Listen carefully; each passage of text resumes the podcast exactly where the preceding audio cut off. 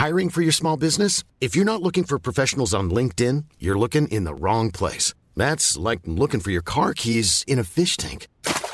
LinkedIn helps you hire professionals you can't find anywhere else, even those who aren't actively searching for a new job but might be open to the perfect role. In a given month, over 70% of LinkedIn users don't even visit other leading job sites. So start looking in the right place. With LinkedIn, you can hire professionals like a professional. Post your free job on linkedin.com slash people today.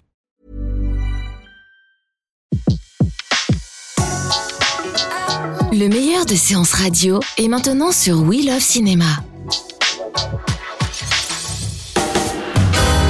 Tout de suite, retrouvez en direct Thierry Frémaux aux rencontres 7e art Lausanne avec Flashback sur Séance Radio.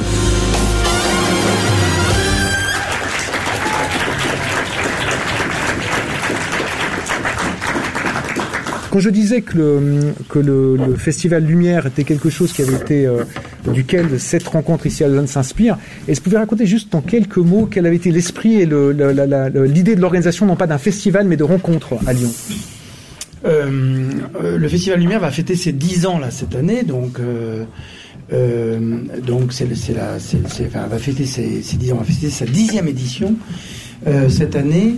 Et l'idée est venue de ce que de plusieurs de, plusieurs endroits, de plusieurs euh, critères, mais en particulier qu'il fallait événementialiser euh, à l'occasion d'un festival euh, euh, ce qui était le travail de la Cinémathèque suisse, de l'Institut Lumière, de la Cinémathèque française, c'est un travail quotidien, un travail euh, euh, hebdomadaire euh, de patrimoine avec un public qui relativement était le même.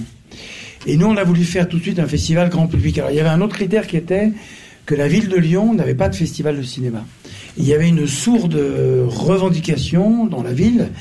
Euh, comment ça se fait qu'on n'ait pas de festival de cinéma? Or, euh, c'est pas parce que Lyon est la ville natale du cinéma, chose que la ville a mis elle-même un certain temps à, reconnaître et à valoriser. Euh, c'est pas parce que parce que on, est une la ville natale du cinéma que automatiquement, ou alors il fallait y penser avant, mais avant, c'est Cannes, ou plutôt c'est l'État français qui a pensé à faire un festival qui est devenu Cannes.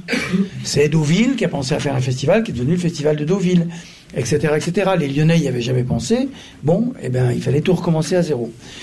Et, quand euh, Gérard Collomb, qui était le maire, a, a manifesté le désir de, de nous aider à ça, euh, est arrivé le moment de définir le festival. Parce que pour tout le monde, euh, et a fortiori avec moi qui était déjà en charge à l'époque de Cannes, euh, un festival c'est le tapis rouge, c'est des vedettes, etc. Bon. Et nous on voulait pas ça. On voulait pas ça parce que d'abord c'est fait, donc on n'allait pas euh, concurrencer ce, que, ce qui n'est pas concurrençable. C'est-à-dire que je, je prends ma propre deuxième casquette pour dire que je suis inatteignable. Euh, Enfin, pas je, mais que Cannes est inatteignable. Et, et puis, c'est pas ce qu'on voulait du tout. Et en plus, ça correspond pas à, à ce qu'est l'identité, l'histoire de la ville de Lyon. Et, donc, dès le début, on a dit, nous sommes l'Institut Lumière, euh, nous allons faire un festival de patrimoine. On disait beaucoup patrimoine. Et nous, on voulait inventer le mot classique. Parce que l'adjectif classique est accolé à la littérature, la peinture et la musique, dont on dit qu'elle peut être classique, moderne, contemporaine, alors que le cinéma, c'est le cinéma et les vieux films. De manière un peu plus polie qu'on présentait comme étant de patrimoine, et même le patrimoine, y avait quand même une connotation extraordinairement euh, euh, forte et négative. Or, on va euh, le samedi matin dans une librairie et on peut très bien acheter le dernier roman de Marie Dariussec et parce qu'on a envie de lire ou de relire Flaubert. Donc on achète aussi un roman classique. Et ça en cinéma, ça, marchait quand même pas bien. Il y avait toujours cette notion de, vieux film. Et, moi je réfléchissais beaucoup à ça, à tel point qu'entre-temps, parce que c'est une genèse qui a duré longtemps. D'ailleurs, euh, les premières fois, c'était on va faire un festival de vieux films. Alors je sentais les élus se tasser sur leur siège.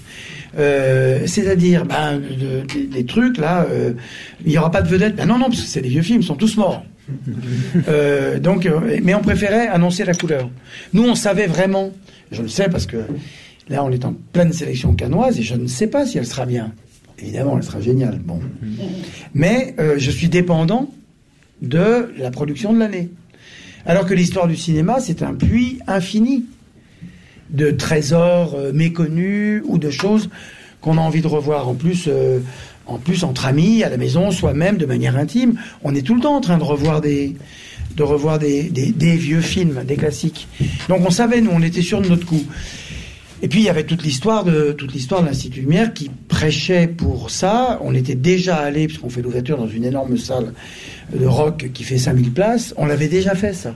Donc on savait que les gens étaient mobilisables. On avait une conviction, on a une conviction profonde, qui est que le public est intact. C'est pas vrai que les gens euh, sont pas curieux, sont pas cultivés, n'ont pas le désir d'apprendre. Ils ont tout ça. Et si vous leur montrez des bêtises, ils regardent des bêtises. Euh, et longtemps, y compris en France, on a été très influencé par l'émergence des télévisions privées, pas autant qu'en Italie, qui a carrément tué toute la culture et tout le reste, mais qui a inventé aussi une contre-culture. Mais en France, euh, euh, l'idéologie TF1 de la pire époque, euh, parce qu'en même temps, faut pas rendre TF1 coupable de tout non plus, mais à un certain moment faisait que euh, euh, d'une certaine façon, il, fa il fallait, il y, y avait la place pour faire exister autre chose. Mais non, je dis, il faut pas toujours trop les accuser de tout, parce que le même film montré sur Arte et montré sur TF1, eh ben sur TF1 il fait commercial, sur Arte il fait culturel. Donc on reste quand même toujours dans les questions d'image. Et, euh, Et vous avez l'impression que cette différence qu'il peut y avoir, parce qu'en fait, la littérature, comme vous dites, la musique, il y a l'idée du répertoire qui est très importante. Le répertoire au cinéma, c'est quelque chose de péjoratif, le nom. Euh, alors qu'on a un répertoire, en fait, dans le fond, il y a des œuvres qui, sur lesquelles d'autres se sont construites, etc. Absolument. Mais, mais est-ce que c'est parce que les auteurs eux-mêmes ont de la peine Non, c'est parce que euh, il y, a- y a deux raisons. Il y a d'abord le cinéma a une histoire courte, et puis le cinéma n'est pas un art noble. Vous avez déjà vu un élu, un maire, un premier ministre, enfin là il aime bien Bruce Springsteen, notre premier ministre, mais qui arrive et qui dit moi mon truc c'est le cinéma. Non non, leur truc c'est toujours la musique classique, l'opéra, la danse, tous les arts nobles. Nous on sait, euh, Sartre l'a écrit il y a longtemps qu'on est un art roturier. Le cinéma c'est un art populaire dans, le, dans la, la meilleure et la pire acception euh, du terme. Et, et donc, euh, cette notion de répertoire euh, euh, a été en effet péjorative. Et puis, il y a autre chose, c'est que la cinéphilie a elle-même donné beaucoup de bâtons pour se faire battre. C'est-à-dire euh, l'image du cinéphile euh, un peu fiévreux, un peu asocial, euh, qui, ne, qui ne vit que par ça, avec des sacs en plastique, avec plein de trucs dedans, comme il y a encore beaucoup à la Cinémathèque. Venez, c'est un zoo. Euh, la Cinémathèque fran- française, hein, euh, Frédéric. Tu les as peut-être aussi, là, t'en as des comme ça. À Suisse, il y a une étudiante qui a fait un joli film sur la séance de 15 heures où il y a quasiment quelque chose de social. Sur, Oui, voilà, les- voilà, Et alors, et, et- et c'est des gens formidables, mais du coup, il y avait une image un peu. euh, les gens n'osent pas dire qu'ils sont cinéphiles, parce qu'ils ont peur qu'on les interroge pour savoir qui était le chef opérateur de Citizen Kane. Et alors que être cinéphile, c'est aimer le cinéma, c'est trouver que le cinéma, et d'ailleurs si on est là tous, euh, bah, c'est parce que le cinéma, à un moment, on s'est dit, c'est notre vie, quoi. Mais ça veut pas dire qu'on est, d'abord, on peut plus être spécialiste de tout. Nous, à Lyon, on avait un homme de la génération de, de Freddy Buage, s'appelle Raymond Chira. Il était né en 22. Euh, donc, il a eu 10 ans euh, en euh, 32, donc quand le cinéma parlant est arrivé. Et il allait beaucoup au cinéma avec, euh, avec sa grand-mère, avec sa tante, etc. Et il a, il a fait des listes. Et quand il est mort il n'y a pas très longtemps, il avait tout vu. Alors que un, un gosse qui a 10 ans aujourd'hui qui dit moi je, je vais tout noter. Oui, mais il faut qu'il rattrape euh, 70 ans de cinéma parlant. Euh, plus euh, 80, combien? Oui 90 ans enfin Euh, donc euh, donc c'est plus possible. Et, la cinéphilie euh, moi quand je suis arrivé par exemple à, Lyon j'avais commencé et d'ailleurs il y a les copies restaurées maintenant qui circulent en DCP avec euh, Wim Wenders avec Claude Sautet avec des contemporains euh, pour casser un peu l'image que forcément c'était les grands classiques. Et moi, il n'y a rien qui me met plus en rage que les sondages répétés du British Film Institute où, dix ans après dix ans, c'est soit huit et demi, soit Voyage à Tokyo, euh, soit Citizen Kane, considérés comme les plus grands films de l'histoire du cinéma. Je ne dis pas qu'ils ne le sont pas, mais je dis que ça m'étonnerait quand même que depuis les années 60, il n'y ait pas eu quelques grands chefs-d'œuvre qui peuvent désormais, avec un peu le recul du temps, être considérés comme étant à l'égal de ça. mais plus encore, je pense aujourd'hui qu'on rentre dans un moment de l'histoire où on peut commencer à scander l'histoire du cinéma d'une autre manière que le parlant, euh, le muet, le parlant, euh, le noir et blanc, la couleur, la fin des studios. Non, il y a, comme en peinture, comment il y a des tendances, il y a des cycles. Euh, en France, évidemment, Nicolas Winding à Lyon euh, disait un truc magnifique. Il disait nous, les Danois, on doit oublier Lars von Trier, les Suédois doivent oublier Bergman, les Italiens doivent oublier Fellini, et les Français doivent oublier la nouvelle vague. Mais c'est un peu vrai. Mais vous n'avez pas l'impression que c'est parce que vous parlez de Jim Wenders comme premier invité, est-ce que c'est pas cette même génération de cinéastes qui a eu aussi un petit peu tendance à théoriser l'idée de se dire que le cinéma était mort et qu'il venait après le cinéma et qu'on n'atteindrait jamais en fait dans le fond une sorte de paradis perdu qui serait celui de la cinéphilie des années 30, 40, 50 après la guerre, l'arrivée des films américains en Europe après la guerre. Alors la mort du cinéma, il y a trois personnes qui en ont parlé dans les années 80, c'était en effet Wenders, Godard et euh, et Serge Danel, critique, mhm. euh, qui lui-même euh, était malade, allait mourir, et c'est un, c'est, un sentiment un peu normal. On trouve que tout disparaît autour de soi quand on a le sentiment qu'on n'est plus là pour, euh, pour longtemps. Et ils ont tous les trois été merveilleux à dire des choses sur la mélancolie mhm. du cinéma. Mais c'était aussi, et Serge Danel a écrit des choses magnifiques, créant cette notion de cinéphile, cinéfils. Mhm. Il allait au cinéma avec sa mère, et le cinéma était pour lui l'offre d'un monde auquel il s'est senti appartenir, et euh, alors que le reste de la société ne, ne voulait pas de lui, etc., euh, etc. Jean-Luc Godard avait fait déjà dix fois le tour de la Terre comme créateur pour euh, poser d'autres questions au cinéma, euh, sur ses supports, sur le langage, sur euh, etc. etc. Et Wenders était, le, était, était un, cinéphile moderne, donc il, absorbait un petit peu quelque chose qui ressemblait à, à, la, à, la, à, la, à la fin de tout, enfin quand, quand l'art contemporain est venu supplanter l'art moderne, etc. Bon, le cinéma évidemment est très résistant, mhm. aux deux sens du terme. C'est-à-dire que le cinéma est un, résiste à ses assaillants, et il y en a eu plein, et on va en parler, il y a aujourd'hui Netflix, etc., et résiste également comme, euh, comme la pierre. C'est-à-dire que euh, on ne déstabilise pas le cinéma comme ça. Et pour revenir à, pour revenir euh, du coup à, au process, j'ai d'ailleurs inventé Cannes classique d'abord avant le Festival de Lyon. J'avais déjà l'idée, et Maël Arnaud qui est ici, euh, on, évoquait déjà la, création de ce, de ce festival, et d'une certaine façon, à Cannes, je trouvais de la même manière que il y avait des rétrospectives thématiques. C'était pas le travail de Cannes de faire ça. Mmh. Le travail de Cannes, c'était de faire pour le cinéma classique, ancien, ce qu'il fait pour le cinéma contemporain, c'est-à-dire exposer le travail des autres. Et donc, euh, euh, Cannes Classique a permis, au début, il n'y avait personne. Au début, j'appelais les copains, les cinémathèques pour dire, vous n'avez pas un truc à une copie restaurée? On était encore, on n'était pas déjà dans le numérique. Hein. Donc, je me souviens qu'un chien andalou, la copie restaurée par Chema Prado à, à Madrid, avait été l'un des premiers films. Euh, restauration, 35, etc. Bon. Et puis, peu à peu, on est arrivé dans cette nouvelle civilisation numérique. Et là arrive le festival de Lyon. Et d'emblée, on s'est dit, ce festival doit tenir compte de deux choses. L'éruption du numérique, qui change toute notre manière de voir euh, le patrimoine. Et on peut parler aussi avant de l'éruption de la vidéo et du DVD, euh, qui a quand même changé beaucoup, beaucoup de choses. Et puis, euh, et puis pour nous, et on l'a fait la troisième année, on l'a pas fait d'emblée, la nécessité d'inventer un marché un marché du film classique, qui est devenu d'ailleurs le marché international du film classique, parce que tous les pays dans le monde restaurent des films. Chaque pays a son chef-d'œuvre. Et donc aujourd'hui, on voit des labos éclore de partout, ou d'autres labos comme Bologne qui vont euh, ouvrir des choses et former des gens à Hong Kong, euh, parce que c'est la mémoire du monde. Je disais ça au sujet des films lumière, que les films lumière, l'avantage c'est que chaque fois c'est la première fois de tout. Euh, et que euh, on avait fêté le centenaire en même temps qu'on avait découvert la grotte Chauvet, mhm. donc le lieu le plus vieux où le monde s'est représenté, par des dessins, et le cinéma, le lieu, euh, la rue du premier film, le lieu le plus ancien où a commencé les images, où ont commencé les images animées. Et, et donc le festival Lumière on l'a ouvert avec le programme des films Lumière, qui depuis est devenu un film-film, restauré en numérique. À l'époque, en 2K, le 4K n'existait pas.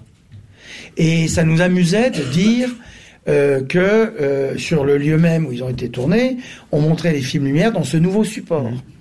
À l'époque, ça se discutait d'ailleurs pas tellement. À Cannes, j'avais déjà fait pas mal de restauration numérique.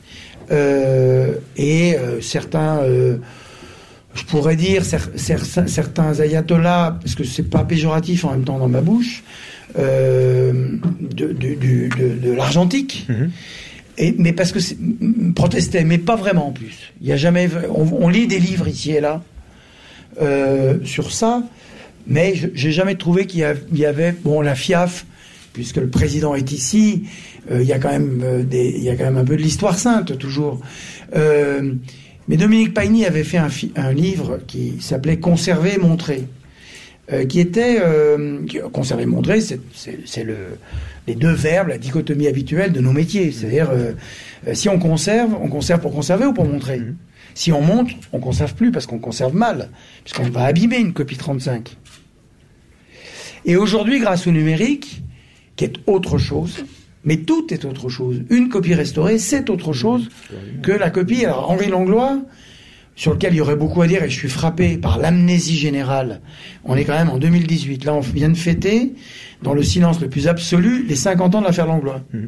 Personne n'en parle en France. C'était donc le débarquement. Henri Langlois était le directeur de la Cinémathèque française. Il a été débarqué en fait peu de temps avant mai 68 et beaucoup de cinéastes et d'intellectuels s'étaient euh, euh, avaient manifesté très fortement pour son retour. Il était d'ailleurs revenu à la Cinémathèque par la suite. Mais c'était une affaire qui était assez marquante, qui ressemble pour ceux qui s'en souviennent à un autre point de vue à l'histoire de Freddy Buach quand Freddy Buach était parti de la Cinémathèque suisse en 1995. Il y avait eu un peu le même genre de, de choses. Et moi, je suis pas du tout du côté de Langlois. Ou plutôt, je suis du côté de Langlois comme poète, comme cinéphile, comme personnalité très extraordinaire que euh, l'histoire du cinéma, l'histoire de l'histoire de l'amour du cinéma a, a pu créer, mais l'affaire Langlois est évidemment beaucoup moins simple mmh. qu'il n'y paraît que ah, le pauvre poète traumatisé et critiqué par les politiques. Mmh. Il s'agissait évidemment pas que de ça, euh, et d'ailleurs un certain nombre de gens, même Truffaut, s'est éloigné de lui à un certain moment parce qu'ils ont bien compris qu'il euh, y avait quand même un problème de conservation. Bref, conserver, montrer, bah, c'est devenu deux choses différentes. La conservation est une chose qui euh, reste quelque chose de fondamental avec les concepts historiques de l'argentique, etc. Mais je parlais de Langlois parce que Langlois faisait énormément de contre-types. Contre-type, c'est vous avez une copie positive et vous en faites une autre copie positive. Et donc vous perdez une génération. Sans passer par un négatif. Sans passer par le négatif. Donc vous perdez une génération.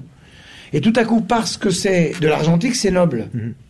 Non. C'est une copie de mauvaise qualité. Euh, c'est une copie de mauvaise qualité. Quand les gens disent copie neuve, copie neuve, c'est si la copie est neuve mais que le matériel ne l'est pas, la, copie elle a beau être neuve, euh, vous, voyez un film dans de mauvaises conditions. Et nous à Lyon, on a, toujours été assez euh, rétifs à utiliser d'abord parce qu'on est de Lyon, donc on n'est pas de Paris, donc on fait pas comme eux, euh, et surtout euh, l'Institut Lumière est une institution assez jeune. Donc on ne voulait pas faire comme, comme les autres, euh, et on ne pouvait pas, on n'avait pas de collection, on n'avait pas de souci. Depuis, évidemment, on a beaucoup de choses, mais euh, il y avait cette idée de questionner tous les trucs plutôt que de répéter ça comme des perroquets, qui est le grand problème de l'histoire du cinéma, de l'histoire de la cinéphilie, de l'histoire de la critique, c'est que tout le monde répète parce que quelqu'un a dit, personne ne va au texte, ne va au film et ne questionne un certain nombre de, un certain nombre de figures. Je suis allé parler il y a pas longtemps à des étudiants de Sciences Po, j'aurais dit, je vais vous dire des trucs que vous n'avez jamais entendus, puis je vais faire exprès d'exagérer. Mmh. Parce que euh, en France, il y a que l'histoire sainte, et vous allez voir, on va fêter le centenaire d'André Bazin. Là, ça va, on va repartir pour un tour. André Bazin, fondateur des Cahiers. Non, André Bazin, il est co-fondateur des Cahiers. Il y avait deux. Henri Langlois, fondateur de la Cinémathèque française, faux. Il est co-fondateur, il était le petit jeune en plus à l'époque, en 36. Donc il y a toute une série de, légendes qu'il est, euh, euh, quand on, en tout cas on fait profession d'en parler en public, il faut quand même redire les choses de manière euh, précise. Et vous n'avez pas l'impression que c'est parce qu'aussi il y a un rapport fétichiste au cinéma qui a un petit peu disparu, les gens qui ont les sacs en plastique à la cinémathèque l'après-midi, c'était des gens qui avaient un savoir encyclopédique sur le cinéma et qui vénéraient comme un objet sain, mais, et que c'est un petit peu disparu. Mais moi j'ai connu, mais pas du tout, moi j'ai connu, je connais toujours, et vous-même, je connais des gens qui sont encore plus encyclopédiques. Un jeune type dans la Creuse, s'il est cinéphile, il en saura autant que quelqu'un qui vit dans une grande ville et qui va dans une cinémathèque. C'est fini tout ça. Ça ne veut pas dire qu'il ne faut pas préserver les cinémathèques, mais euh, cette idée que les, les schémas sont les mêmes qu'il y a 70 ans est fausse. Oui, Aujourd'hui, non, non, mais je sais que vous faites l'avocat du diable, mais euh, aujourd'hui, sur Internet, on trouve tous les classiques. Donc, sur YouTube. Alors après, il faut apprendre aux gens à dire, c'est pas la même chose que de voir une copie restaurée. Là, euh, la Cinémathèque de Bologne vient de restaurer Le voleur de bicyclette, qu'on a toujours vu dans des copies pourries. Là, quand même, quand ils vous appellent pour dire on a restauré ça, ça donne quand même sacrément envie. Moi, mon grand rêve, c'est qu'un jour, euh, de voir une copie tirée tout de suite du négatif ou d'un internégatif, j'ose même pas dire euh, de Potemkin. Potemkin, il y a une texture, une picturalité dans l'image qui fait qu'en plus on l'a toujours vu et beaucoup en vidéo ou à l'époque dans les copies 16, parce qu'on pourrait aussi parler de ça. La copie 16, il y a la noblesse parce que c'est une copie 16 mm. Oui, mais c'est moins bien qu'un DVD, même quand on la projette sur grand écran. Donc le fétichisme euh, en question, euh, il est bien pour eux-mêmes, et c'est formidable, et il y a des gens qui écrivent des livres là-dessus, mais euh, faut aller de l'avant un peu. Et aujourd'hui, euh, euh, il faut faire les deux choses, c'est-à-dire prendre acte qu'il y a, en particulier dans le cinéma de genre, des gens qui ont un savoir encyclopédique beaucoup plus fort que d'autres. Alors, euh, dans le cinéma fantastique en particulier. Euh, et pour eux, euh, revoir euh, Fricks ou, ou l'étrange créature de la noire, c'est c'est de la bibine, parce que depuis, il y en a eu plus. Bon. Et ce sont des, ce sont des spécialistes. Et déjà à l'époque, quand je suis arrivé, j'ai dit, il y a moins d'écart entre À bout de souffle et l'aurore qu'entre aujourd'hui et À bout de souffle. Mais alors, euh, plus on parle de ça, et plus le temps passe. Donc à un moment, euh, euh, Taxi Driver, ça a 42 ans. Or, c'est là, Taxi Driver. On, on pense que c'est du cinéma contemporain, enfin nous, notre génération. Euh, mais quand Truffaut, euh, Co sont à la cinémathèque, et vous voyez, je dis Truffaut Co, je pourrais dire Ado Kirou, c'est-à-dire l'autre famille, Freddy Buage, qui n'était pas de cette famille des Caillets au départ, euh, sont à la cinémathèque dans les années 50, ils, parlent de gens qui n'ont que de cinéastes qui n'ont que 20-25 ans d'existence avant eux. C'est-à-dire, pour le muet, l'anglois, par exemple, en 36, ben, ça avait 15 ans, le muet. Donc, aujourd'hui, qu'est-ce qui a 15 ans? Or, et c'est bien le problème, et c'est bien le problème de la cinéphilie euh, française en particulier, et de la critique aujourd'hui, c'est que le jeune Truffaut d'aujourd'hui, il ferait pas ce que Truffaut a fait à l'époque. S'il veut en être euh, digne, il fera, il prendra l'attitude de Truffaut, et puis il étudiera le terroir d'aujourd'hui. Donc, il mettra les coups de pied dans euh, l'histoire euh, sainte de la cinéphilie, puisque Truffaut, Co, c'est ce qu'ils ont fait. La nouvelle vague a mis un grand coup de pied dans la fourmilière d'un certain immobilisme du cinéma français. Euh, comme critique, puis évidemment, et c'est pour ça que ce sont des gens tout à fait géniaux, euh, comme groupe d'artistes. Euh, la nouvelle vague, c'est un mouvement artistique fondamental de l'histoire du cinéma et de l'histoire de l'art en, général. Mais aujourd'hui, aujourd'hui, il y a un autre immobilisme qui est l'immobilisme critique. Donc, un jeune type qui est, cinéphile, alors ils s'en privent pas. Ils sont ailleurs. La cinéphilie, elle est ailleurs que sur. Et, et la question que nous nous sommes posée en inventant ce festival Lumière qu'on a voulu aussi grand public, vous savez, avant c'était c'était c'était pas bien le grand public, il fallait fallait pas quoi, parce que c'est- il fallait être entre nous. Mais nous entre nous, on est entre nous tout le temps, toute l'année. Là, on voulait pas être entre nous et euh, montrer euh, montrer. euh, L'an dernier, par exemple, l'ouverture, c'était North by Northwest, dans une copie restaurée numérique. Donc évidemment, on a quelques vieux cinéphiles, donc on les parque, on les met entre eux, comme ça ils peuvent là. Ah ouais, mais c'est numérique. Alors on dit, bah il y a eu 5500 personnes qui ont vu le film. Ouais, mais c'est pas. Donc eux, ils courent après leur propre euh, histoire, et, et pourquoi pas, hein. Mais vous n'avez pas l'impression que c'est encore plus flagrant sur des films qui sont des films qui n'ont pas été forcément des... Ce que vous racontez par rapport à la, à la la copie de 16 ou la copie contre-type par rapport à une copie DVD ou une copie numérique, c'est encore plus frappant quand on voit des films qui ont été des films de grande exploitation. Il y a une, il y a une rétrospective en ce moment à la Cinémathèque Suisse sur Georges A. Romero. Beaucoup de gens de ma génération ont vu les films de Romero à la télévision, dont des copies vraiment dégueulasses. Puis on redécouvre des copies numériques qui sont d'excellente qualité. On découvre une lumière qu'on n'avait pas du tout perçue. Une, un, un, rapport au cadre, une plasticité de la profondeur qu'on voyait pas sur les copies 16. Donc même le souvenir qu'on avait des films, je pense aux films de Tobey Hooper, des gens comme ça aussi, c'était des copies. En fait, on les voyait pas dans l'état dans lequel le réalisateur les voulait. Et on les aimait quand même. Et on les aimait même peut-être à cause de ça. C'est peut-être ça la nostalgie des gens qui sont assis et qui disent de numérique, j'ai plus la rail, le machin, j'ai plus le truc à vinaigrer et qui. Non, mais mais mais quand je vous disais que, que Bologne restaure le voleur de bicyclette, euh, moi, je, je, suis à titre personnel un fou du 35. Mais à titre professionnel, et c'est des discussions que j'ai constamment avec Tarantino, qui lui a ouvert une salle de cinéma à Los Angeles, s'appelle le New Beverly, où il ne montre que des copies 35. Mm -hmm. Et chaque fois qu'il vient à Lyon nous faire une carte blanche, Maël, ici présente, s'arrache les cheveux parce que il veut des trucs d'abord extrêmement rares, et évidemment, il, il veut pas que ça soit en numérique. Il les regarde pas. Euh, euh, on avait fait un hommage à Cannes aux 20 ans de Pulp Fiction. Déjà 20 ans de Pulp Fiction. Bon, il y a deux ans. Alors je l'appelle, je lui dis, ben voilà, il est question de Miramax, euh, qui, le Miramax d'époque, euh, va euh, faire, là, voudrait faire ça. Ça te dirait de venir?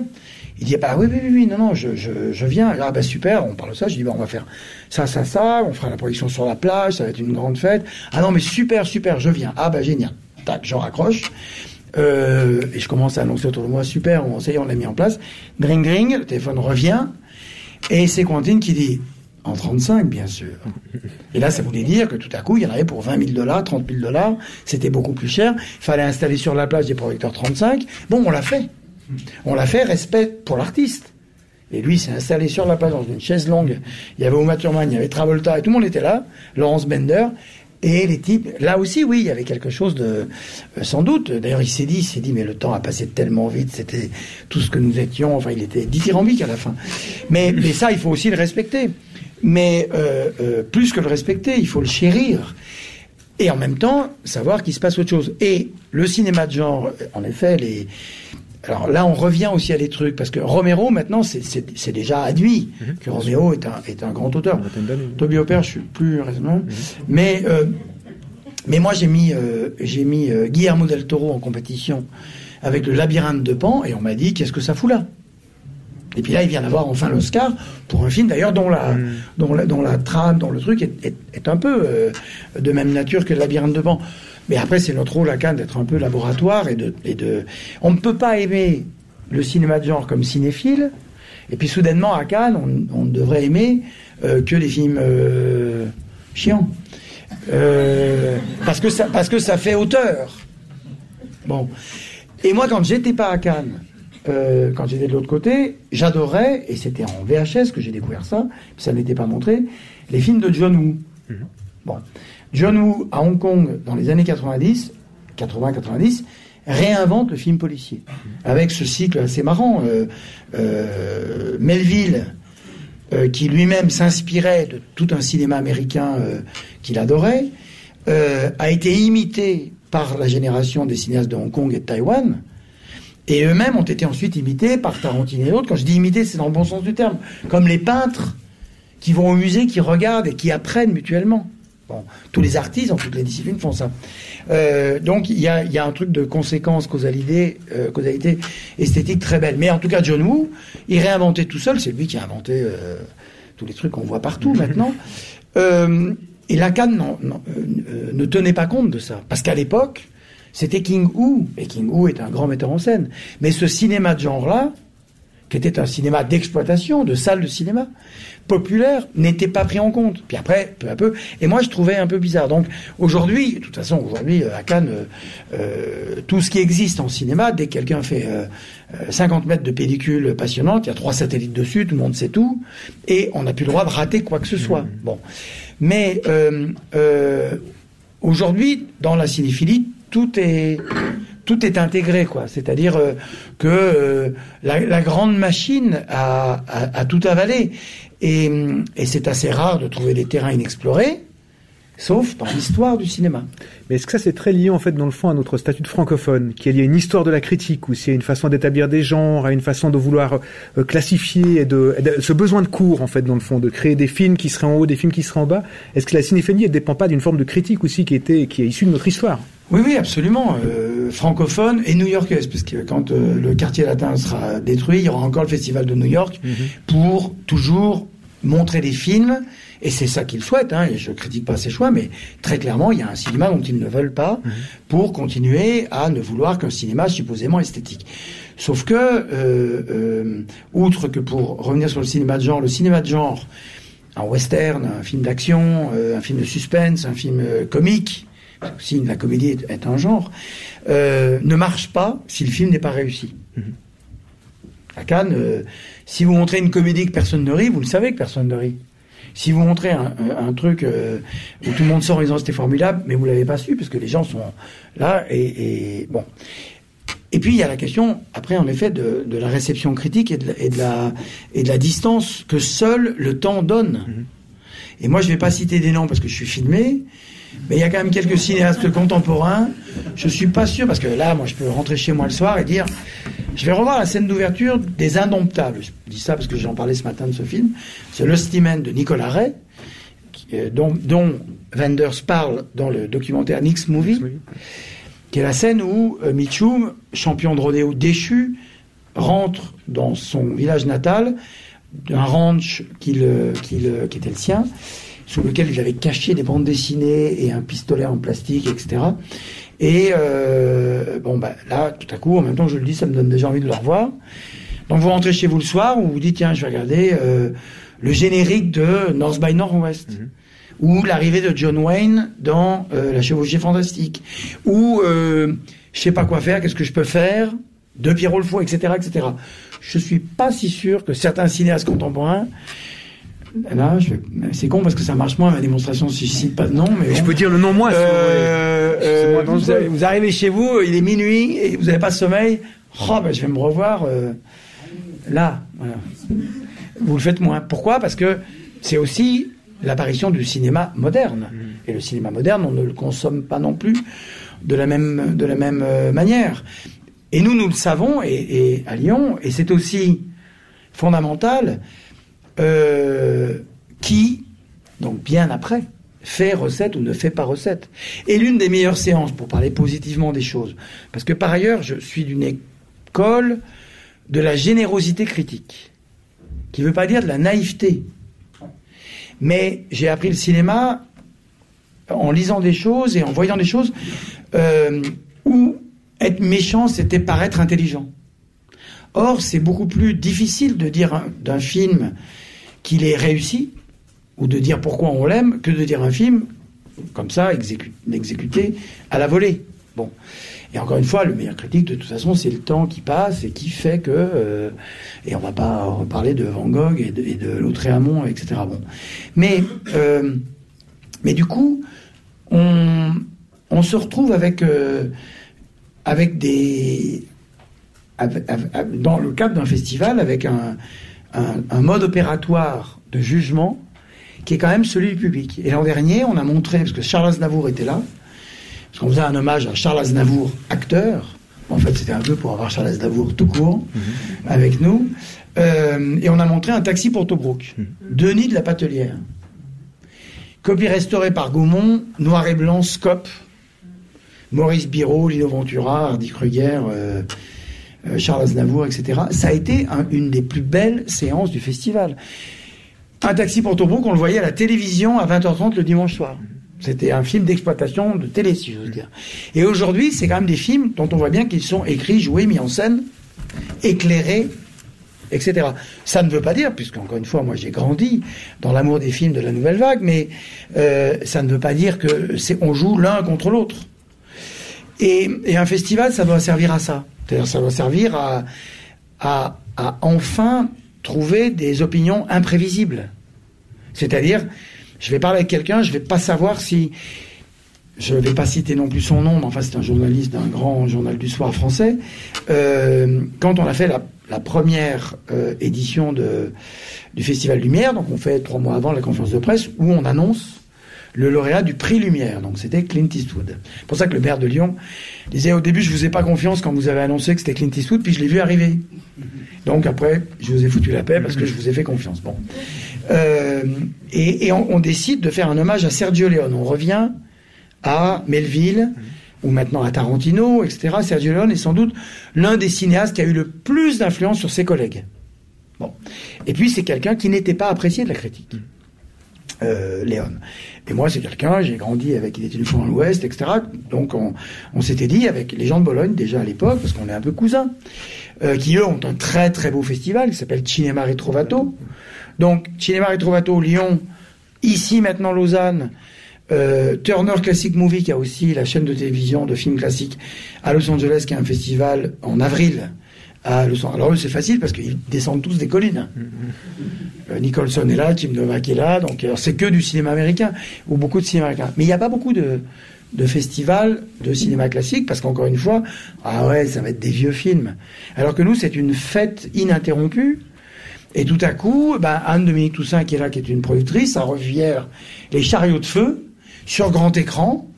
C'est quand même pas pareil que de le revoir euh, euh, sur YouTube ou sur euh, en DVD. Là, il est restauré, puisqu'on l'avait fait restaurer pour Lyon. Euh, euh, voilà, Novecento, on l'a fait restaurer aussi pour Lyon. Novecento, c'est quand même un gros truc. Bon. Non, et ce que je veux dire, c'est que euh, c'est que donc le jugement, il est différent. Et ce journaliste du Monde, on annonce la programmation et on dit, et il y aura Sergio Leone, puis il y aura ceci, puis il y aura cela, puis après on discute. Et il dit, non, ça, a l'air formidable et tout. Enfin, Sergio Leone, je suis pas sûr. Non, mais il est, euh, donc je lui dis, je m'en fous. Parce que euh, le premier qui dit que Sergio Leone, on n'est pas sûr, c'est trop tard, c'est fini. Sergio Leone fait partie de l'histoire. Alors on peut ne pas aimer. Mais là, c'était, ouais, non, non, Sergio Leone. Euh, et ça fonctionne un peu comme ça. Alors, le jour où ça fonctionnera pas, plus comme ça, je serai le premier à dire Oui. c'était super quand les- ces cons-là, ils, Mais ils se ça, moquaient des films, alors qu'aujourd'hui, ça me met en rage parfois. en fait, vous avez, vous avez détruit quelque chose de fondamental qui était le désir d'exception. Quand, avant que John Woo soit reconnu, il y avait un plaisir à aimer, à aimer John Woo contre les gens qui pensaient que c'était pas bien. Maintenant, en fait, c'est vrai que dans le fond, il y a, on peut- il y a peu de cinéastes, en fait, euh, parce que la culture mainstream, ou je sais pas comment dire, en tout cas une sorte de, de démocratisation, de relativisme surtout, fait que tout le monde peut aimer un peu tous les films. Il y avait un vrai plaisir quand même avant à d'aimer des choses que personne n'aimait ou qui déclenchaient le dégoût chez les journalistes euh, du monde ou, ou- ou autre part. Je suis d'accord, je suis d'accord. Je suis d'accord, et, et moi je suis pas un bon exemple, moi j'aime tout. Euh, ça veut pas dire que quand je dis j'aime tout, je m'entends. Je disais ce matin que je connais pas un seul cinéaste qui se soit levé un matin en disant je vais faire un mauvais film. Donc il y a toujours un truc à prendre même dans les mauvais films, puisqu'il y a même une culture qui est pas la mienne. Mais euh, on avait un jeune programmateur à la il y a très longtemps qui adorait les trucs de série Z. Alors il faisait des nuits avec des types comme lui, euh, un peu étranges physiquement. Ils s'installaient tous ensemble et ils se moquaient de ce qu'ils regardaient. Mais ils en jouissaient quand même, hein, ça leur plaisait quoi. Euh, cette culture bis, ces trucs-là, bon, euh, non, il y a un moment, je dis pas qu'il faut lire Nietzsche tous les matins, mais c'est quand même bien d'avoir des choses un peu, un peu pas mal. Mais, euh, mais, mais oui, oui.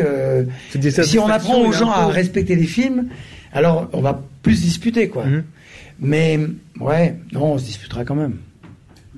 Je pense que euh, ouais, mais euh, et puis il y a euh, il y a à redire. Enfin, évidemment, nous on est cinéphiles, donc on pense que l'aurore de Murnau, est- c'est la Joconde. Enfin, c'est l'équivalent. L'autre jour, on avait cette merveilleuse copie numérique 4K restaurée des Sept Samouraïs ou prenons Citizen Kane, dont le matériel d'origine est extraordinairement préservé aussi. Une copie restaurée, bien projetée, parce qu'il y a ça aussi, pour ça le tralala sur euh, le l'argentique était mieux que le numérique. L'argentique, les copies étaient pourries, la lampe était pourrie, l'écran était jaune. Euh, donc euh, tout ça est très très très relatif. C'est des des postures. Bon, Euh, encore une fois respectable. Et puis c'est bien de se disputer. Mais quand après on parle sérieusement, on parle sérieusement. Après Tarantino a raison de dire qu'il y a une matrice numérisée des films qui va servir à faire le Blu-ray, le DCP, etc. Donc il dit moi je ne sors pas de chez moi pour aller voir un, un Blu-ray sur grand écran. Lui oui, mais les jeunes non parce qu'il faut aussi leur montrer les films. Alors on passe pas des Blu-ray évidemment, on passe des DCP. Euh, dont la qualité de résolution, maintenant ils inventent même le 4K, le 8K, le 16K, mais l'œil peut plus voir. Euh, mais moi j'avais été frappé euh, au tout début où je commençais à programmer. D'abord j'étais comme tout le monde, j'ai dit attention, euh, le film que vous allez voir est dans une copie pourrie. Et ceux qui ne l'auraient pas remarqué sortaient en disant elle était pourrie la copie. Euh, alors que si on l'avait pas dit, il il il s'en serait pas rendu compte. Bon. Et puis peu à peu, un jour un jeune me dit euh, Ah, bien, la copie était pourrie. Il dit mais moi j'ai mieux à la maison. Je dis vous avez une copie 35 de Non, non, j'ai j'ai une VHS. Et là, je me suis rendu compte que pour une certaine génération, ça ne comptait plus. Et y compris pour se, se faire une culture euh, encyclopédique, parce que c'est moi, je, encore une fois, les John Woo, je les ai pas découverts au cinéma, je les ai découverts euh, en VHS. Donc, euh, euh, euh, et Tarantino aussi, on sait très bien que son éducation, il l'a faite quand il était vendeur de DVD, de, de VHS dans son vidéoclub euh, à Los Angeles. Mais alors, est-ce que c'est encore important d'aller voir des films en salle Ou en fait pas forcément? Alors, c'est plus que jamais important. Et ce festival, ou celui-là, était fait pour ça. C'était les classiques du cinéma. Un, il y a les classiques. Deux, il y a une civilisation numérique qui permet de les restaurer maintenant par centaines et par centaines et par centaines. Cannes classique dont je disais que au début j'avais du mal à alimenter le truc, là j'ai du mal à sélectionner parce que maintenant il y a 200 propositions pour euh, 20 places, comme la compétition. Euh, parce que maintenant tout le monde restaure. Il faut faire attention à la restauration, la numérisation. Il y a là aussi des différences hiérarchiques euh, d'approche d'un matériel euh, ancien auquel, sans le DCP et sans la fabrication de cette matrice numérique, le film n'aura pas de destin de projection ni de- d'un circuit économique. Parce que le film peut être revendu à une télévision, etc., etc. Tout ça est un ensemble que je ne peux pas détailler ici, mais qui est un ensemble quand même euh, très large. Mais notre troisième credo dans ce festival, c'était et on verra ces films en salle. La victoire de Lumière sur Edison il y a 122 ans, qui reste aujourd'hui euh, valable, c'est-à-dire ce dont les gens avaient envie, c'est ce dont on a toujours envie, c'est voir les films tous ensemble en salle sur grand écran. Mais euh, avec entre-temps, en effet, la télévision qui est passée par là, mais on sait que la télévision est plus en danger de mort que le cinéma. C'est quand même euh, marrant, c'est pas ce qu'on disait dans les années 50, 60, 70, ou quand sont apparus la libéralisation des, des, des, des fréquences, et qu'il y a eu tout à coup plein de télévisions privées. Aujourd'hui, la télévision est sérieusement en danger, parce que la pub est en train de passer sur Internet, parce que les gosses ne, ne regardent plus la télévision, ils font du catch-up, etc., etc. Donc, c'est fini la télévision en tant que telle. Puis elle est devenue tellement mauvaise pas toutes les télévisions, mais en grande partie. Le cinéma, quoi qu'il arrive, c'est un acte poétique, c'est un acte artistique. Quoi qu'il arrive, si on trouve une bobine de film, on va regarder, il y aura eu quelque chose. Euh, euh, la télévision, d'abord, euh, une grande partie s'est effacée, techniquement. Hein, il est plus facile de regarder les images du Tour de France à l'époque d'Anctil et de Copy dans les années 50, à la fin des années 50, que les images de Bernard dans les années 80. Parce que là, c'était de la vidéo, c'était pas de la HD, c'était pas du numérique, tout a foutu le camp. Bon. Alors que les images euh, 16 mm de la télévision dans le sport, et on est ici à Lausanne, et, et, et, dans les, films qui ont été faits sur les Jeux Olympiques, en cinéma avec un, avec un grain, un noir et blanc, un piqué d'image assez génial, tout ça a été préservé. Bon. Mais la télévision est donc très très en danger. Mais elle a mis en danger le cinéma dans les années 50. On passe en France de 450 millions de spectateurs en salle à 15 ans plus tard euh, 250 millions pour tomber à moins de 200 millions, à moins de 150 millions dans les années 80. Puis après c'est reparti grâce à un, un volontarisme politique. Et puis aujourd'hui, on est à plus de 200 parce que les salles euh, euh, travaillent aussi, se sont modernisées, etc. Mais aujourd'hui, à nouveau, le cinéma est, est dans une situation de danger puisque il y a, alors je parle même pas du piratage, qui est un fléau qui ne concerne pas que, que le cinéma, mais vous avez Netflix qui vient contester la salle, quoi qu'ils en disent, euh, comme lieu légitime et premier euh, des films. Ah, Vous avez déclaré, on s'arrête une seconde là-dessus puisque vous en parlez, mais vous disiez, ou j'ai lu quelque part, le fait que dans le fond, le, le, le- le- d'avoir accepté l'année passée les films Netflix sans en fait imposer une sortie en salle, vous le regrettiez presque un peu, ou qu'en tout cas cette année, vous imposeriez une sortie en salle pour les films. Qu'est-ce qui fait que ça a changé depuis une année en fait dans le fond Non, non, je regrette rien. Tout se passe comme prévu. Là, c'est l'épisode 2. D'accord. Alors. Saison 2 de Netflix Cannes. Euh, Netflix est un est, est, est, est une plateforme internet. Enfin, qui est abonné à Netflix? C'est un sondage. Eh ouais, pas si mal. Bon. Euh, Netflix est donc une plateforme internet qui a inventé un modèle euh, parce que Amazon ils font un travail formidable sur le cinéma, mais Amazon c'est plein de trucs. Euh, Netflix c'est vraiment ça. Netflix au départ c'est un vidéoclub. Et ça reste un vidéoclub. Mais c'était un vidéoclub physique qui s'était là. Après, ils sont mis à envoyer les DVD, euh, etc. Et le modèle est quand même inouï. Netflix, c'est 120 millions d'abonnés, 10 euros par mois, 12 mois par an. Au 1er janvier, avant que l'année commence, ils ont 12 milliards de dollars en caisse. Chaque année. Sans box-office à venir, sans critique, sans rien. Quand même, le mec est doué. Euh, bon. Mais ils ont quand même besoin de nous. Donc ils veulent nous montrer. D'abord, ils aiment le cinéma, c'est des vrais, c'est des vrais cinéphiles. Ted Sarandos, le patron des contenus, est un type formidable. Il aime le cinéma. Et ils viennent vers le cinéma. Et ils sont riches, donc ils vont vers les artistes aussi parce que les artistes, les studios ne vont plus vers eux. Puisque les studios, et pour le meilleur avec Black Panther, pour le pire avec des trucs pas bien, mais produisent des choses pour les teenagers, quoi, pour euh, le grand public. Et autrefois, euh, et là il y a un hommage au, euh, au cinéma américain des années 70, c'était ça le cinéma mainstream. C'était un, cinéma d'auteur, quoi. Mm-hmm. C'était les films de Sidney Pollack ou de Barry Levinson. Bon, Rain Man était, qui est un film génial, était le, top film. Aujourd'hui, le top film, c'est sûr que c'est que c'est euh, merde, Johnny Depp, là, le pirate, le pirate des Caraïbes. Bon. Euh, non, mais donc, je ne vais pas dire que c'est pas bien, mais, on est ailleurs. Et, donc, Netflix est là, va chercher les auteurs, sont en train, euh, c'est eux qui payent Ruby sur l'ongle, le nouveau film de Martin Scorsese, qui n'a jamais réussi à monter au cinéma. Donc, ils nous montrent des films. C'est pas eux qui nous montrent les films. Moi, je parle avec les producteurs. Donc, on a deux films qui nous viennent dont j'apprends après que c'est des films Netflix. On parle avec Netflix, et moi, très présomptueux, mais présomptueux en sachant que j'allais pas forcément réussir, euh, je tente de les convaincre de sortir en salle. Ils me disent non, c'est pas notre modèle. On veut que ces films aillent directement sur la plateforme parce que vous payez 10 euros par mois et vous voulez un programme exclusif. Ce dont maintenant, je, sais, et moi je leur ai dit, euh, ils, ils, peuvent décider que sur deux films, sur je sais pas combien, 200, 500 qu'ils mettent chaque année nouveaux sur la plateforme, ils peuvent faire une exception. Bref, moi je les invite. Le cinéma, euh, le Festival de Cannes, c'est le plus grand festival de cinéma au monde. Il faut qu'on prenne, on tienne compte des nouveaux entrants. Bon, eh bien, euh, ils viennent sur le tapis rouge, ils aiment ça.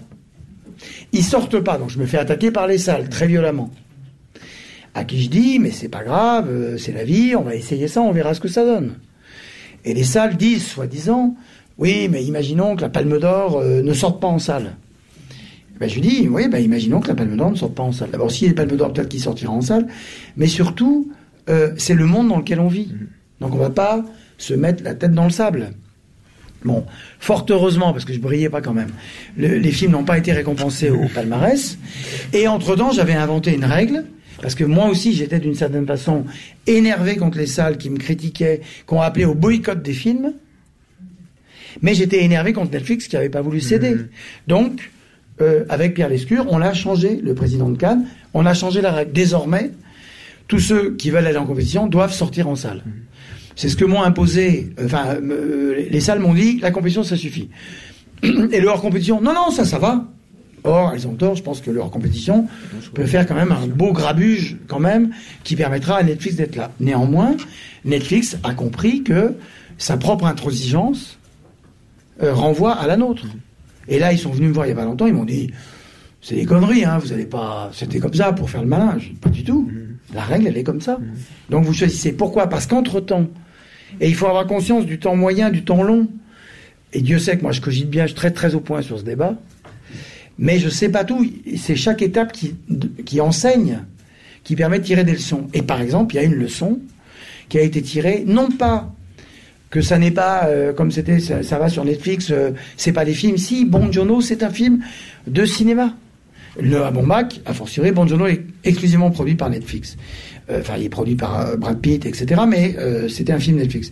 Noah Baumbach était produit par Scott Rudin, qui vend le film à Netflix. C'est un film qui était destiné à sortir en salle. Ils ne vont pas en salle.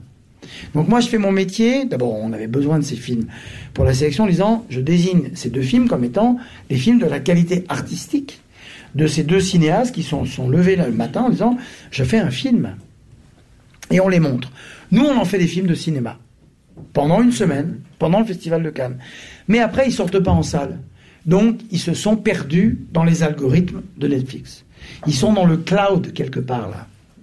Mais les gens ne parleront pas de ça comme moi je parle de Citizen Kane, des copies 16, des trucs comme on, un film doit passer par la salle, par la critique, par le box-office, par la course au prix, par les cinéphiles, par les filmographies, par les conversations dans les bars, par les Moi, j'ai jamais entendu euh, deux personnes dans un bar dire donc, t'as vu euh, Okja sur euh, Netflix?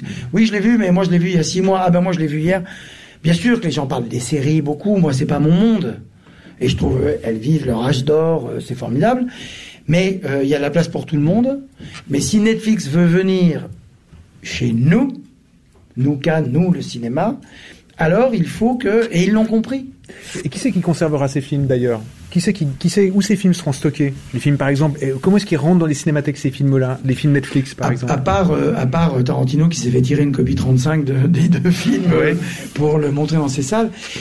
Ben non, mais de toute façon, les, les films, alors ça c'est un autre débat. Les, les, films, les films, euh, les films, ils sont là, quoi. Ils tiennent ça comme place.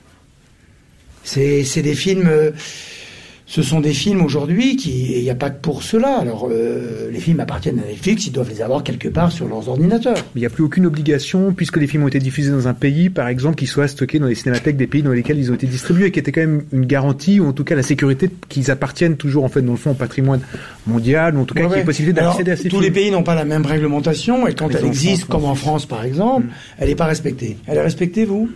Vous récupérez absolument tout? Suisse, oui. Oui. Suisse, je parle, ouais. Suisse, oui. Ah ouais. Plus à, à 2% près. ouais.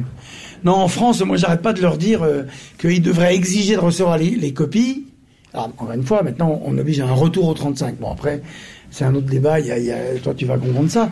Euh, ils devraient le faire avant le début de l'exploitation, parce qu'une fois que le film est sorti et que par malheur il ne marche pas, qu'est-ce que les producteurs vont Non, Anne Dominique, toi, tu tires des copies euh, systématiquement de tous tes films? Oui, mais tu le fais parce qu'on sait très bien que c'est un.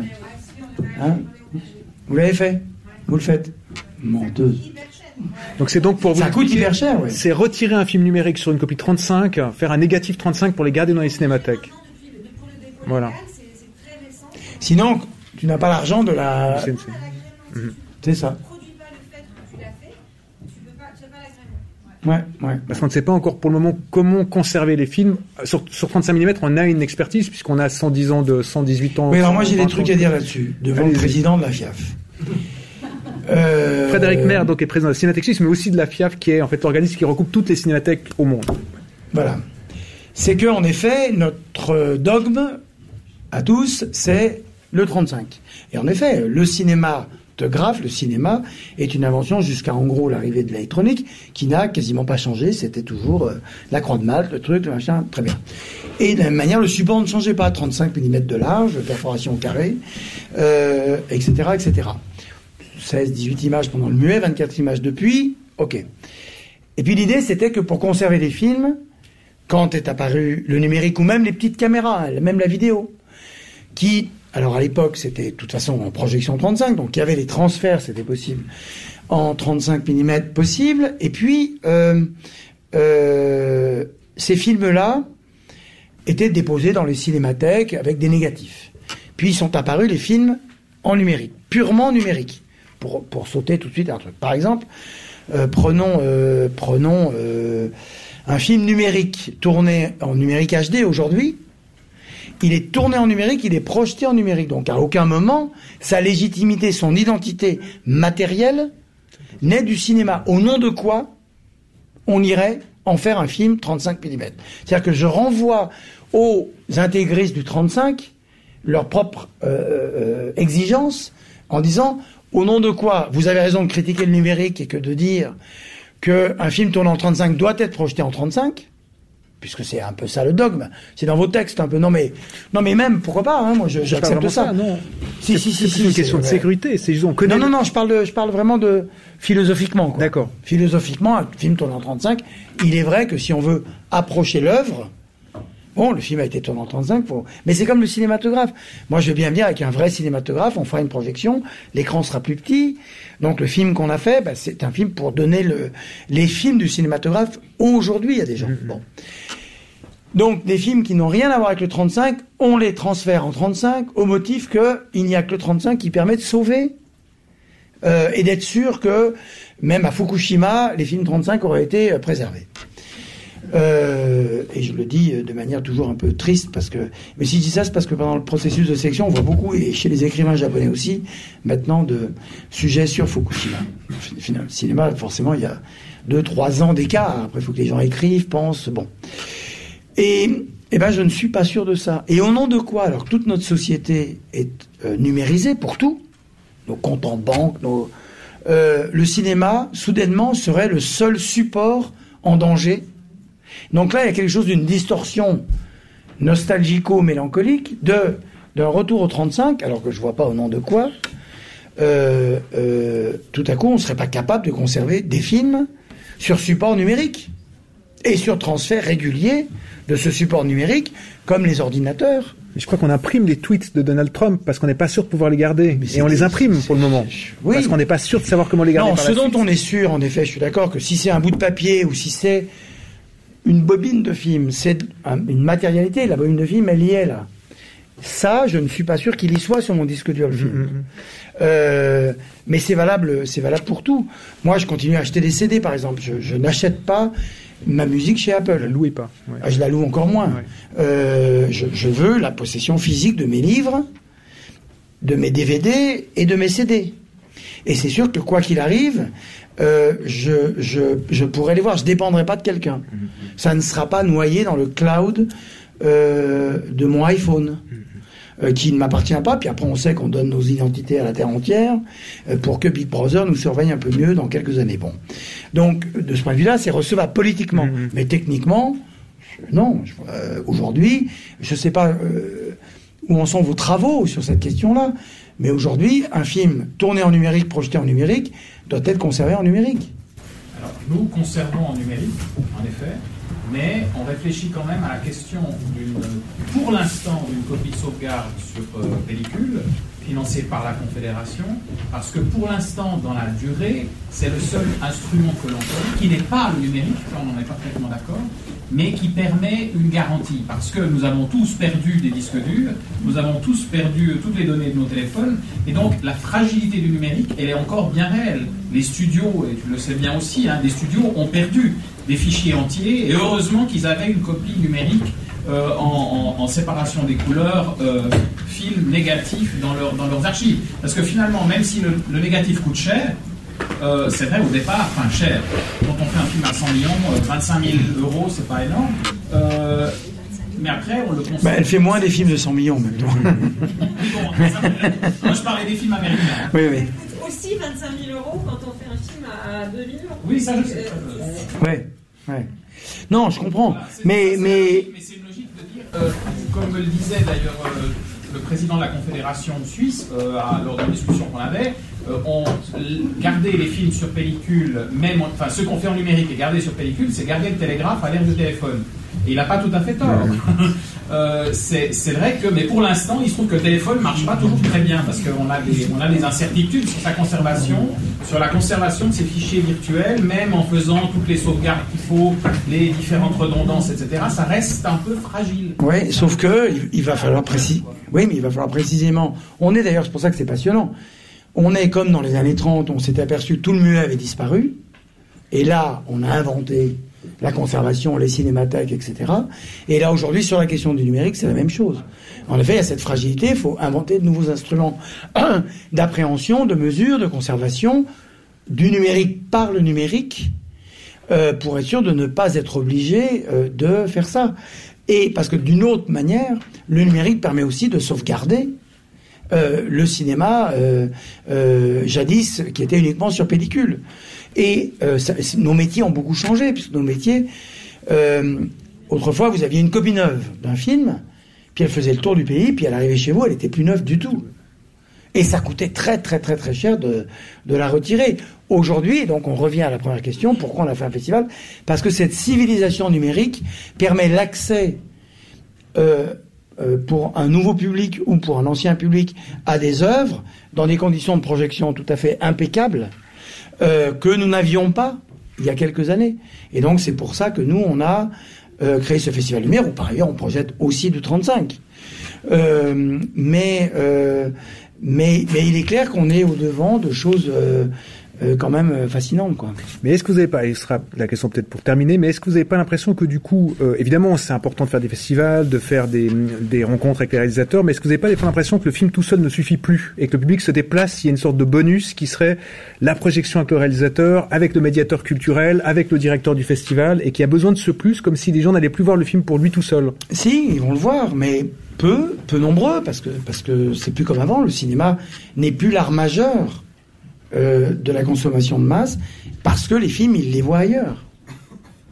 Euh, et que par ailleurs, il faut inlassablement éduquer, euh, j'aime pas beaucoup ce mot, mais travailler en tout cas à, un public.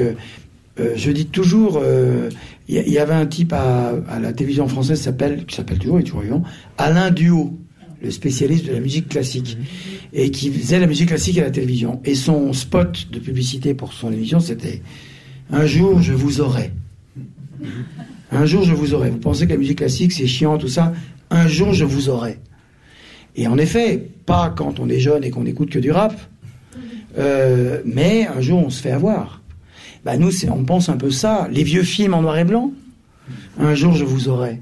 Parce que y a parfois, euh, il suffit de rien, un film va vous changer. C'est, c'est Jean-Pierre Bacry dans Le goût des autres. Vous vous souvenez de ce film euh, Tout à coup, cette espèce de gros beauf, chef d'entreprise, euh, va, voir une pièce de théâtre et découvre la beauté, quoi. Et ben nous, c'est la conviction profonde que nous avons sur l'histoire du cinéma. Et puis moi, j'ai des amis dont la spécialité est la littérature ou la chanson française à texte, la chanson francophone à texte.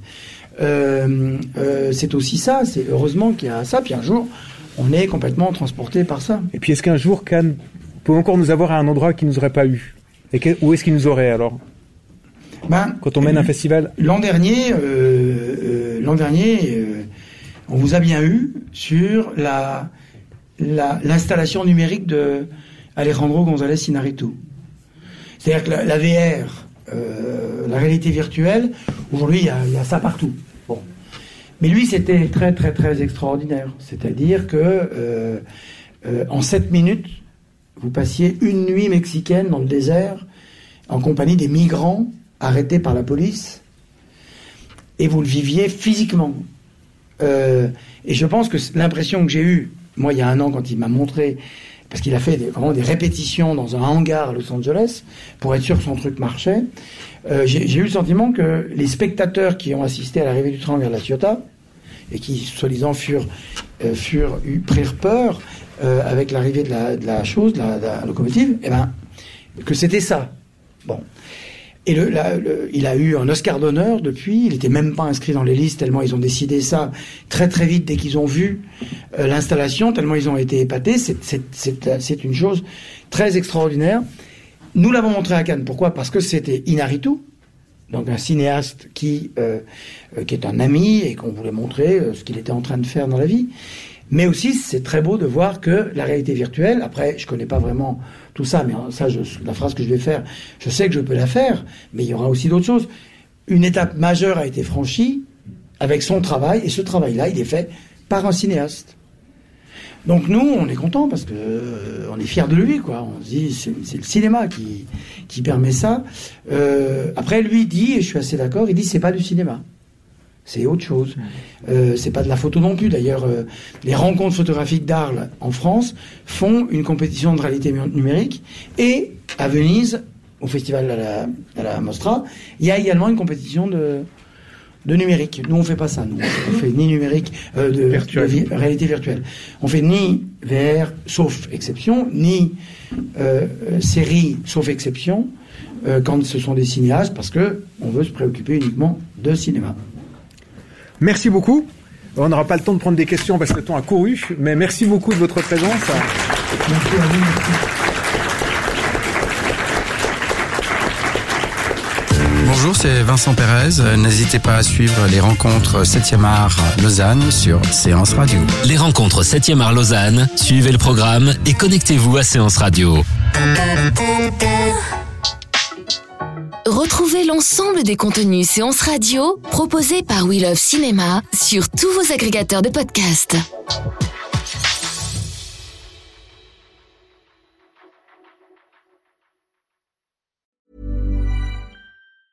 Planning for your next trip?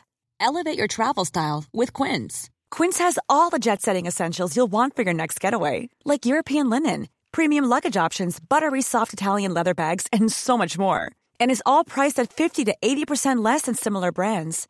Plus, Quince only works with factories that use safe and ethical manufacturing practices. Pack your bags with high-quality essentials you'll be wearing for vacations to come with Quince. Go to quince.com slash pack for free shipping and 365-day returns.